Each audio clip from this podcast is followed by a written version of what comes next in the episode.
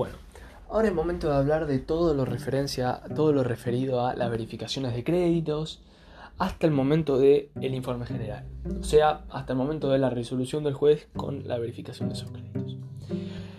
¿Qué es la verificación de crédito? Como bien dijimos en la apertura del concurso preventivo se determina una fecha en la cual se van a verificar los créditos. Y la verificación de créditos no es otra cosa que un procedimiento necesario, contencioso, administrativo, típico, legal.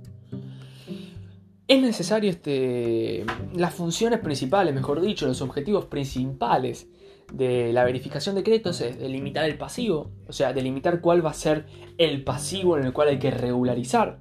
Una cuestión, un control multidireccional, la idea es de determinar quiénes son los acreedores para que entre ellos se puedan ir controlando. Y la, el principio de colectividad, o sea, que no haya acciones individuales entre las partes, sino que se determine un colectivo de acreedores que van a formar parte de la votación del concurso preventivo. En consecuencia, vamos a analizar, como bien dijimos, que es un procedimiento contencioso, administrativo, típico, pero que tiene dos etapas. Por un lado tenemos una verificación tempestiva y por el otro tenemos una verificación tardía. Con respecto a la verificación tempestiva, esa es la primera verificación, es la verificación que se determina la apertura del concurso preventivo, en la cual es una verificación informal y tiene diferentes características a la verificación tardía.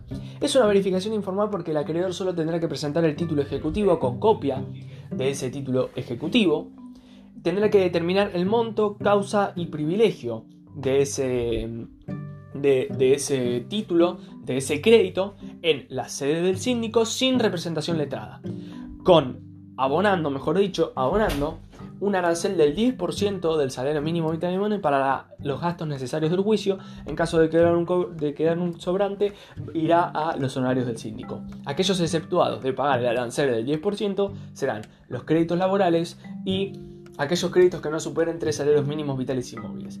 De ser así, entraremos en una verificación tempestiva. Esta es la verificación inicial. A partir de aquí es muy importante entender que el síndico tendrá el derecho de la facultad de información. Como bien dijimos, la verificación es por el artículo número 32. El artículo número 32 determina la verificación tempestiva, donde se presentan los títulos ejecutivos y la copia. Siempre se van a llevar dos legajos permanentes. Uno en sede judicial para el juez y otro en el síndico. Aquí se tendrá que determinar los papeles entregados por los acreedores la denuncia por parte del deudor, o sea, al principio, la denuncia por el deudor, los papeles entregados por los acreedores con los títulos, los cálculos que realiza el síndico, las observaciones que se realiza alguno de los acreedores o, el deudor, ya lo veremos más adelante, y todos los cálculos necesarios del síndico hasta el momento del informe individual con la resolución del juez. Aquí llegarán los legajos permanentes, uno para cada crédito. Una vez determinado y pagado el arancel, tendremos el periodo de la. Una vez verificados todos los créditos, tendremos que verificar, como bien dijimos en la presentación, el monto, la causa y el privilegio. Con respecto a el privilegio, va a tener que determinar el presentador, o sea, el acreedor, va a tener que determinar cuál es el privilegio que le corresponde: un privilegio especial, un quirografario y un privilegio general. Como bien sabemos, la función del síndico es declarar si eso es precedente o no, no declarar. O sea, poner a disposición del juez si considera que es precedente o no ese privilegio. Procedente o no ese privilegio. No puede determinar, no, lo que le corresponde es este privilegio. No, tiene que decir si lo presentado es correcto o no. Si presentó menos de lo que le corresponde, y se presentó como un acreedor quirografario, y en realidad era un acreedor privilegiado, el síndico no puede hacer nada al respecto. Después tenemos que hablar del tema del monto.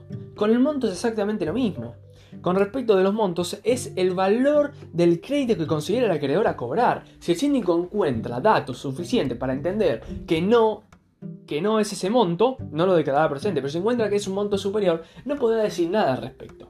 Aquí entra en juego justamente los intereses y el capital. Por ninguna de las dos razones el síndico puede determinar que el monto es superior a lo que presenta el acreedor.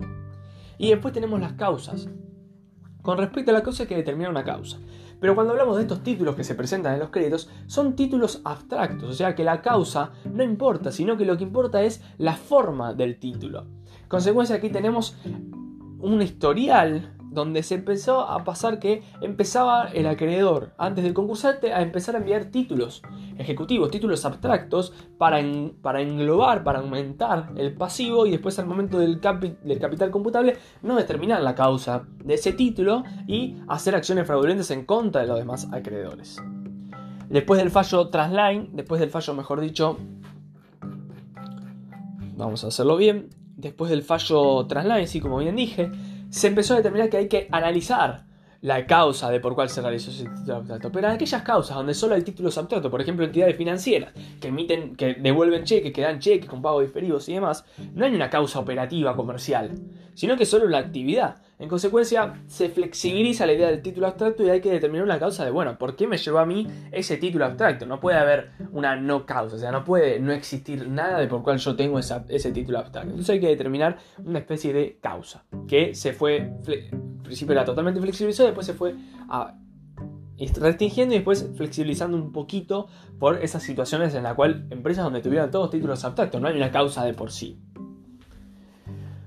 Después, como bien dijimos, tenemos las observaciones, que es el periodo en el cual los acreedores, el deudor o los trabajadores que no se presentan a verificar pero que tienen el pronto pago laboral pueden acceder a la información que presentaron todas las partes, control multidireccional como bien dijimos antes, y determinar si hay algún tipo de impugnación por el privilegio, por la causa, por el monto. Esto va a pasar a formar parte del legajo permanente, donde va a analizar tanto el síndico como el juez, y el síndico va a tener que analizar todo lo que tiene a disposición para determinar si le corresponde o no el monto, la causa y el privilegio. Como bien dijimos, al momento de presentar eso por parte del acreedor, tiene que presentar también el domicilio en el cual tiene que notificar de todo lo que pase. Eso es importante para ver qué es lo que pasa. O sea, cuando presenta monto, causa y privilegio, tiene que también presentar el domicilio. A partir de aquí nace la facultad del artículo número 33. El síndico tiene la facultad de información, el síndico puede, analizar libros, puede pedir más información o puede pedir determinadas medidas. Por el artículo número 280 tiene la facultad de, exigir información al acreedor, al deudor o a entidades ajenas, a entidades públicas o privadas en las cuales esté relacionado con el concurso. Tiene la potestad. Como así puede ir a juicios extrajudiciales o judiciales, juicios, eh, juicios extrajudiciales o judiciales al que está al del concurso para analizar alguna situación en particular. El síndico tiene la facultad de información, puede ir a otros juicios, puede ir a remates, puede mm, ir al, tiene que ir al establecimiento del concursado, presentarse con el acreedor, pedirle libros, puede pedir libros, puede pedirle a, instituciones públicas o privadas mayor información, está en su facultad de información conferida en el artículo número 33 y el artículo número 280 todas las medidas que puede realizar con tal de obtener mayor información. Y después tenemos, como bien dijimos, una etapa tardía de verificación. ¿Qué es una etapa tardía de verificación? La etapa tardía de verificación es que una vez realizado, mejor dicho, mm, una vez producido la finalización de la verificación tempestiva, el sujeto puede presentar, un acreedor puede presentarse igual a la etapa de verificación, pero es una verificación tardía. Es un incidente de verificación tardía. ¿Qué es un incidente? Un incidente es un pequeño, eh, pequeño juicio de conocimiento donde tiene que aportar pruebas.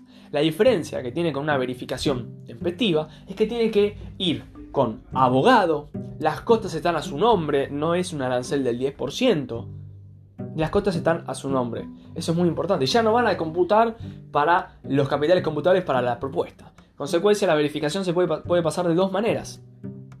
Una es que la verificación se produzca siempre a los dos años que se produjo la, la verificación tempestiva, caduca la verificación tardía. Pero puede pasar que se produzca, se produzca dentro del concurso preventivo, no va a haber ningún problema, o fuera del concurso preventivo. Fuera del concurso preventivo es una acción individual. De todas maneras, de todas maneras tendrá que hacerse cargo de las costas, tendrá que presentarse con, con tendrá que presentarse con abogado, con abogado, cosa que en la verificación tempestiva no pasaba. También No, perdón. Lo que yo hice referencia de la Facultad de Información es artículo número 33 y artículo número 275. Puede solicitar informes a entidades públicas privadas. Puede requerir el concursado o terceros la explicación que estime pertinente, o puede examinar sin necesidad de autorización judicial los expedientes judiciales y extrajudiciales de donde venga la cuestión patrimonial por parte del concursado o de las partes. ¿Quiénes son los legitimados activos en las observaciones de crédito? O sea, aquellos que pueden observar el crédito, como bien dijimos, los acreedores, el deudor o los trabajadores, más allá que no tengan una verificación del crédito. Y aquí nace el informe individual. El informe individual es el informe que emite el síndico, con toda la información a su disposición y todos los cálculos realizados, decide determinar procedente o no los privilegios y la causa, los privilegios y los montos. O sea, si determina que es correcto lo presentado por los acreedores o las observaciones realizadas. Luego de este informe individual habrá una resolución que puede ir en contra también de lo que diga el informe. El juez es independiente, determina lo que a él le parezca. La resolución del juez va a determinar aquellos créditos verificados, admisibles, inadmisibles. Los admisibles y los inadmisibles son aquellos que tuvieron algún tipo de objeción, una impugnación en la observación de créditos. Los verificados son aquellos que se considera que están, son exigibles y van a formar parte de la van a formar parte de la propuesta. En caso de ser declarado admisible, justamente que el juez determina que van a participar de la propuesta, pero que tuvieron observaciones. Inadmisibles no van a participar de la propuesta. A partir de aquí entra un proceso de incidente de revisión, donde se exige que su crédito sea revisado con mayor sea revisado y como bien es un incidente regulado en el artículo 280, se exige pruebas. Es un pequeño juicio de conocimiento. Se exige pruebas que la realiza, va a estar el mismo juez, separado del concurso, pero donde se tienen que presentar pruebas para que ese crédito termine siendo admisible.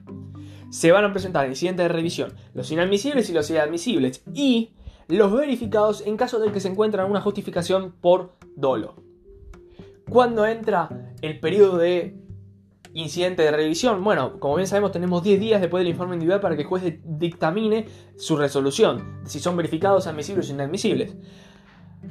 Siempre se dice que el periodo de incidente de revisión se produce a partir de los 10 días de esa resolución, pero si se determina antes, no importa, será a partir de los 10 días que determina la ley. O sea, una vez el informe individual tenemos 10 días para la resolución del juez y por más que lo haya emitido antes, no importa, no corre fecha el momento de la resolución, sino que corre fecha el momento del vencimiento de esa resolución del juez. Y si se atrasa esa resolución, corre fecha del momento de la resolución. El, el periodo de incidente de revisión. A partir de aquí termina un poco todo y tenemos, después del incidente de revisión, en caso de que no estemos de acuerdo con el crédito que se está que, se la resolución del juez, mejor dicho, tendremos el informe individual, que es más bien poner a disposición la información de todos, pero que lo veremos en un capítulo aparte. Que lo veremos en un capítulo aparte. Con respecto a, con respecto a la resolución del juez, está regulada en el artículo número 36. O sea, tendremos la verificación del crédito regulada en el artículo número 32, la facultad de información que tiene el síndico en el artículo número 33 y la facultad que tiene del artículo 275. Después tendremos la verificación tardía en el artículo número 56, la resolución del juez en el artículo número 36. En el artículo número 36. Y el siguiente de revisión en el artículo número 37. La observación de crédito en el artículo número 34. Y el informe individual en el artículo número 35. O sea, facultad de información 33, observación del crédito 34, Informe individual el 35, resolución del juez el 36, incidente de revisión en el 37. Y después tendremos el informe general.